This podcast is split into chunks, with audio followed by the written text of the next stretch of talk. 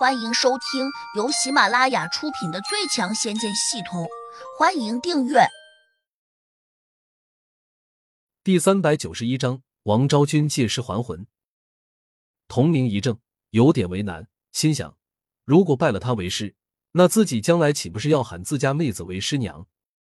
这怎么妥当？维山真人似乎看穿了童明的想法，小声说：“他如果肯收你为徒。”这一定是天大的造化，你又何必计较辈分？童明眼睛一亮，觉得这个说法好像真不错，当下就跃跃欲试起来。但是他又有点胆怯的问：“师傅，他要是不肯收我怎么办？”我想，如果你妹妹肯去求他，那这事儿多半能成。妹妹，童明把童心叫过来，说了自己的想法。童心一呆，再次觉得无语。这些修炼中人怎么脸皮如此厚，甚至都不顾辈分了？虽然自己现在并不是胡杨的女友，可总和他是一辈的。这哥哥如果拜他为师，那以后岂不是乱了辈分？胡杨正在系统里面申请兑换，他并不知道该兑换什么东西才能给王昭君重塑一具身体。系统今天也很奇怪，好像读懂了胡杨的想法。随之就拿出了一些古怪的东西，比如一节桃花木、一块白玉石，甚至一具漂亮的女尸，并且这些东西上都标有点数，只要胡杨肯兑换，他们都能立刻被胡杨拥有。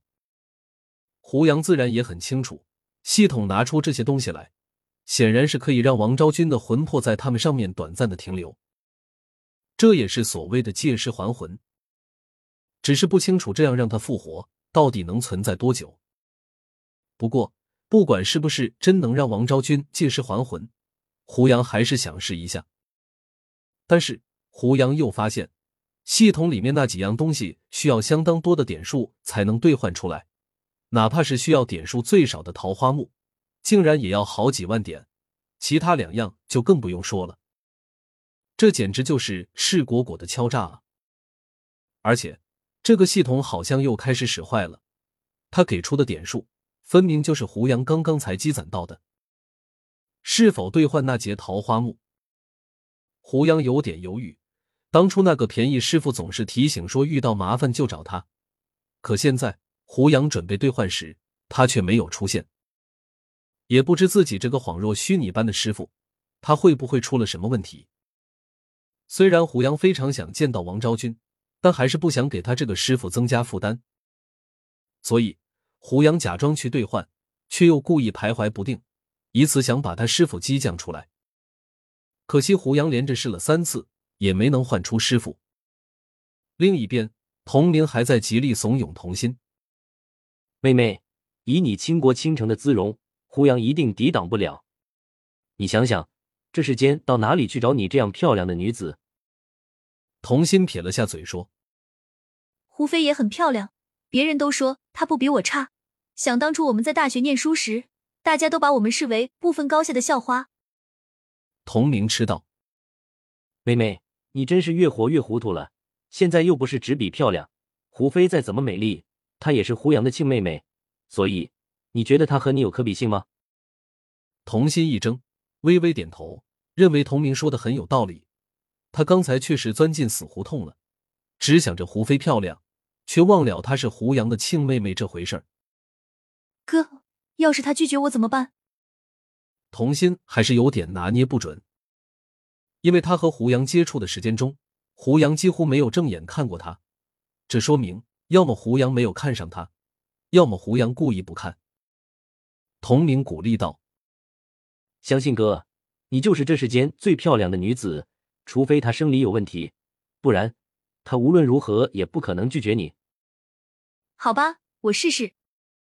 童心的芳心已经动了，毕竟他长这么大以来，从没有遇到过如此帅气和气质非凡的男子。一旦错过，有可能这一生都遇不到了。哪知童心正鼓足勇气，准备找胡杨倾诉下心声的时候，一个白衣飘飘、发如云鬓的绝美女子突然出现在胡杨的跟前。这个女子出现的那一刻，场中众人几乎都已经看傻了。胡杨同样凝视着她，一动不动。童明呆呆的张着嘴，口水竟然都流下来了。他还忘乎其所有的叫道：“太美了，纵然是仙女，也不过如此。真是白玉无瑕，无可挑剔。”童心本来也看呆了，这下被童明的叫声给惊醒过来，心里顿时酸溜溜的。哥，你不是说我最漂亮吗？他怨怨的说：“不不不，你真没有这个仙女漂亮。”童明这下也顾不上照顾童心的情绪了，目光更是离不开那个女子精致的脸。童心哼了声说：“连你也这样说，你还想让我帮你的忙吗？”童明一怔，随即反应过来，本想求着童心帮忙，却突然又有点泄气，因为他认为在这个白衣女子面前，童心是真的比不过。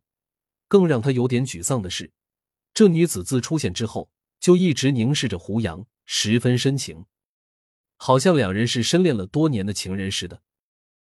反观胡杨，一向对什么美女都好像不在乎，谁知现在，他居然也目不转睛的看着白衣女子。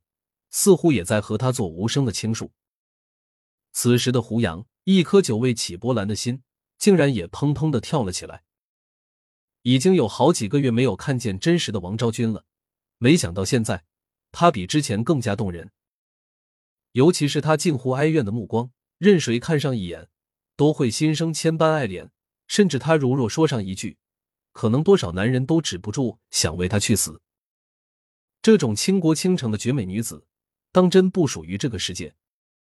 这一刻，时间仿佛凝固，胡杨和王昭君都没有说一句话，尤其是胡杨，因为他心里清楚，眼前这个王昭君，他只是把魂魄附在了一节神奇的桃花木上，谁也不清楚他能在这里待多久。